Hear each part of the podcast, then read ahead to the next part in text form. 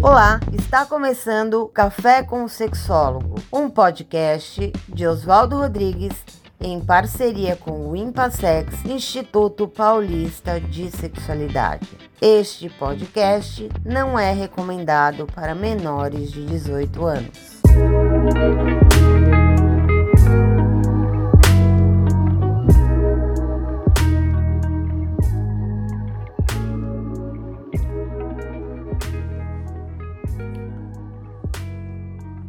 Eu dou as boas-vindas às pessoas interessadas em conversar sobre questões sexuais.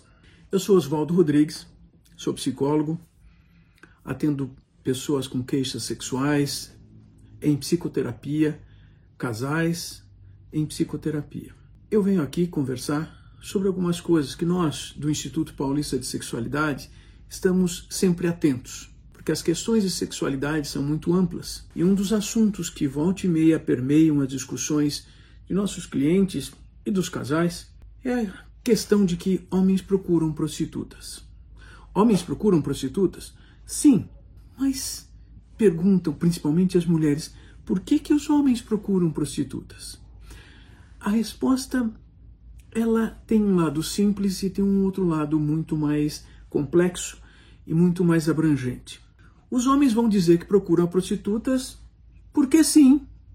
Como assim? Essa é uma resposta infantil. Pois é.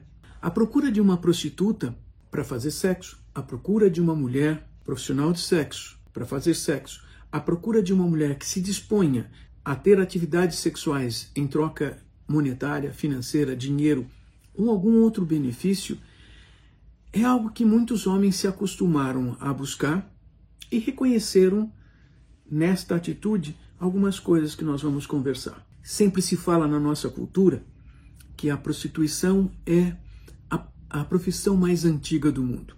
Bem, talvez não seja exatamente assim, mas é uma, é uma profissão que, sim, sempre existiu. Existem culturas, existiam culturas, historicamente, onde existiam também as prostituições, as prostitutas dentro de espaços religiosos, com finalidades religiosas ou como forma de angariar dinheiro para um templo, para um Deus, para uma comunidade religiosa. Atualmente, o que nós temos no Brasil são locais, nichos de prostituição específicos. Claro que todos já ouviram falar das casas de massagens. Esses são alguns dos lugares. As boates onde tem atividades sexuais e prostituição, esse é outro local. As um, casas de prostituição de todos os tipos, desde casas de tolerância em alguns locais, em algumas cidades, ou as zonas de prostituição, que nas cidades menores são várias casas afastadas do núcleo principal residencial das cidades.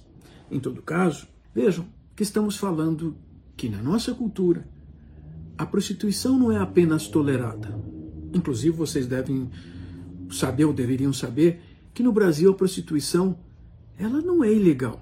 Uma pessoa pode se prostituir. Inclusive, consta a prostituição como uma das profissões catalogadas oficialmente junto do Ministério do Trabalho, onde essa pessoa pode pagar o INSS, a Previdência Social, e se aposentar por tempo de serviço. Horas. Se a prostituição não é ilegal, então ela pode acontecer. Qual é o problema disso? Então agora vamos entender como é que se mantém a prostituição. A prostituição feita por homens buscando mulheres tem características específicas. Vejam só. Os homens na nossa cultura, eles nascem com algumas algumas regras específicas sobre a história do sexo. Todo homem, já com 10 anos de idade, mesmo que nem saiba verbalizar isso, já sabe que tem que saber. Já sabe que, em verdade, caramba, ele tem que fazer sexo, ele tem que saber fazer sexo para ensinar uma futura esposa que preferencialmente não sabe fazer sexo. Pois é, como é que nós vamos ensinar alguém se não sabemos fazer? Essa é uma das primeiras pressões que um homem sofre, vive, vivencia, geralmente já na adolescência. onde ele precisa se precaver do não saber. E o que, que ele precisa fazer? Encontrar alguém que saiba. Essas pressões sociais, elas existem e elas produzem essa necessidade do, dos homens saberem realizar, saberem ter sexo, ter conhecimento, mas o conhecimento ele é físico, ele é corporal. Então, se esse homem sabe disso e ele vai pagar uma prostituta, pagar uma mulher para fazer sexo, ele vai pagar uma mulher que ele já pressupõe e que a cultura, o meio social pressupõe que essa mulher saiba como fazer sexo, ele tem um alívio. Pois é, acabamos de falar de que a procura de uma prostituta serve para evitar pressões. A procura de uma prostituta serve para que esse homem aprenda a fazer sexo para ensinar uma mulher que ainda não sabe fazer sexo. Essa pressuposição, ela é muitas vezes complicada, porque isso implica que esse local, o local da prostituta, a prostituta é um local seguro. Esses homens vão se sentir assim isentos de expectativas. Ah, ela não espera que eu saiba, porque afinal de contas eu estou pagando a ela que sabe fazer para me ensinar. Também isso implica que ele vai chegar nesse contato sexual, ele não precisa se exibir, ele não precisa fazer demonstrações de que sabe tudo. É, ele não precisa de habilidades, ele não precisa ser resiliente e, e capaz. Mesmo assim, saibam vocês que a maior parte dos homens ainda, ainda assim vai sentir que precisaria hum, fazer demonstrações. Aliás, se aquela mulher que faz sexo com tantos homens, que é tão experiente, contar a esse homem que a procura que ele é ótimo, que ele é maravilhoso, que ele sabe fazer sexo, que ele sabe dar prazer para uma mulher, ele vai sair dali cheio de glórias. E muitos homens também procuram prostitutas com essa finalidade, ou seja, é um local seguro onde ele vai ser notado pelas habilidades que que ele gostaria de ter, que ele supõe que ele teria, e agora, agora essa mulher, essa PhD, essa especialista, lhe conferiu um diploma de que ele sabe fazer. É, pois é, muitos homens são facilmente enganados com essa forma de expressão. Pois é. Então, uma das coisas que permite, produz, provoca que os homens procurem uma prostituta é o aprendizado possível, é desenvolver novas habilidades é sentir-se seguro. Para essas duas coisas, e sentir-se seguro para experienciar uma atividade sexual e se ela, sim, se ela jogar confetes nele, se ela o elogiar, ele vai se sentir o homem que ele pressupõe que precisa ser. Essas são as pressões sociais. Sermos homens nessa cultura implica sabermos fazer sexo.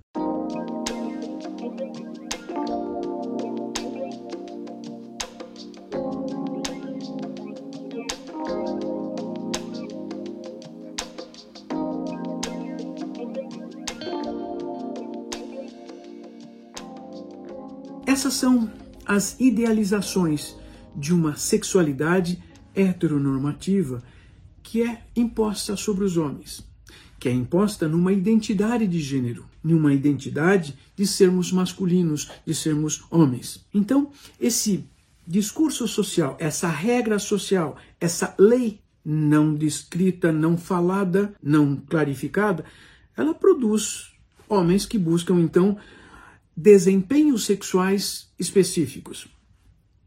Pois é, isso implica que a nossa cultura reproduz e mantém a obrigação desses homens terem esses desempenhos sexuais. Verdade, são, são desempenhos simbólicos? É, sim e não.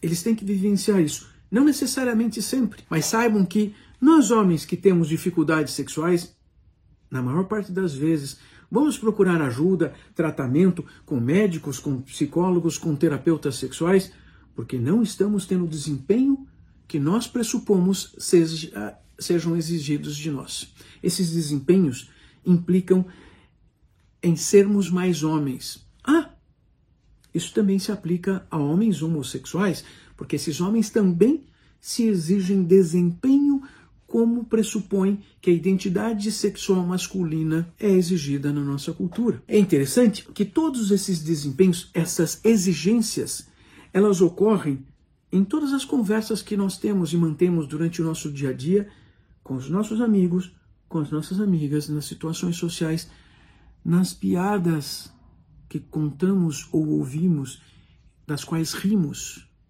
Às vezes até se pode perceber que existe uma risada histérica, isso, amedrontada, porque ah, é assim que eu tenho que agir.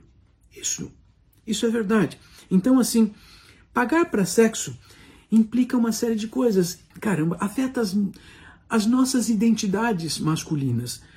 Nossa identidade de cunho sexual, na verdade, a, as nossas expressões culturais, a nossa intimidade, as formas pelas quais nos expressamos, o que nós consumimos no dia a dia, como nos vestimos, como nos portamos, como nos mostramos imbrocháveis. Pois é, são identidades sociais que implicam como somos percebidos e como nós nos percebemos. E temos que fazer escândalos sociais. Escândalos, eu quero dizer, temos que nos apresentar constantemente com essa identidade para configurar a nossa autopercepção, de podermos olhar no espelho e dizermos: ufa, eu sou isso, eu sou aquele homem pressuposto que a nossa cultura exige. Então, pagar por sexo na cultura atual, na nossa cultura no Brasil, pode ser uma parte central das nossas identidades masculinas, mas também gera conflitos nas nossas identidades. Temos que ter discursos que defendem a nossa masculinidade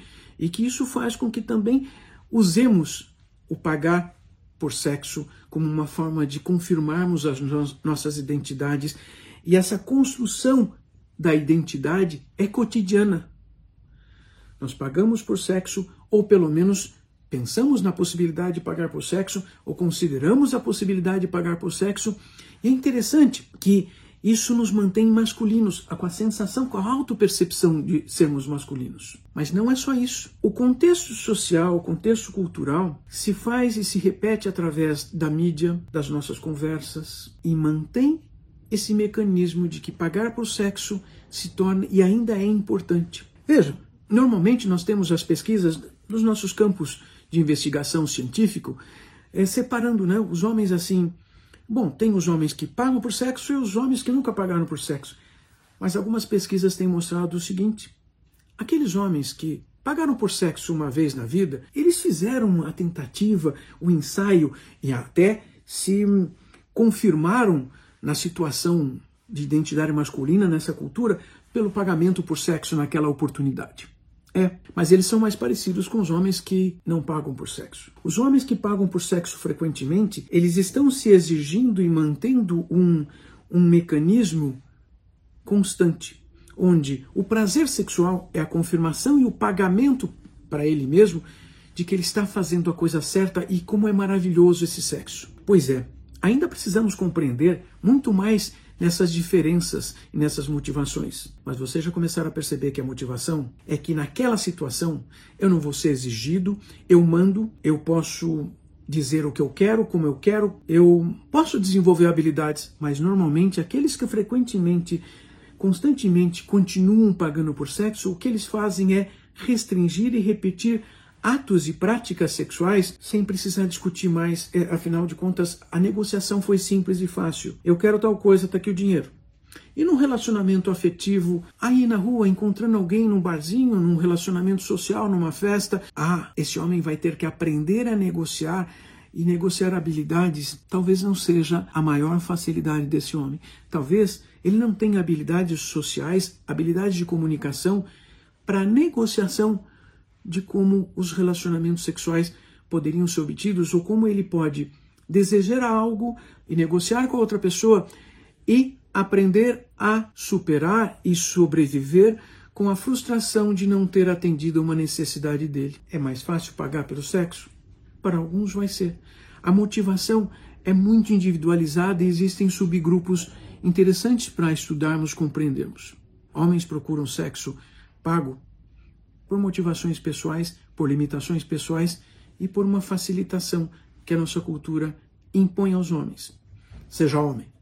E ser homem, muitas vezes, é também usar a prostituição, porque isso faz com que ele se perceba homem e possa se contar homem aos seus amigos. Continuamos a conversar com isso em outras oportunidades? É, essas novas pesquisas nas quais eu baseei essa conversa com vocês estão aí colocadas na descrição da nossa conversa de hoje precisando de ajuda? Veja, procure o Instituto Paulista de Sexualidade. Nós somos uma clínica especializada em discussão e questões de sexualidade e ajudamos as pessoas a superarem suas dificuldades sexuais, individualmente ou em casal. Até mais.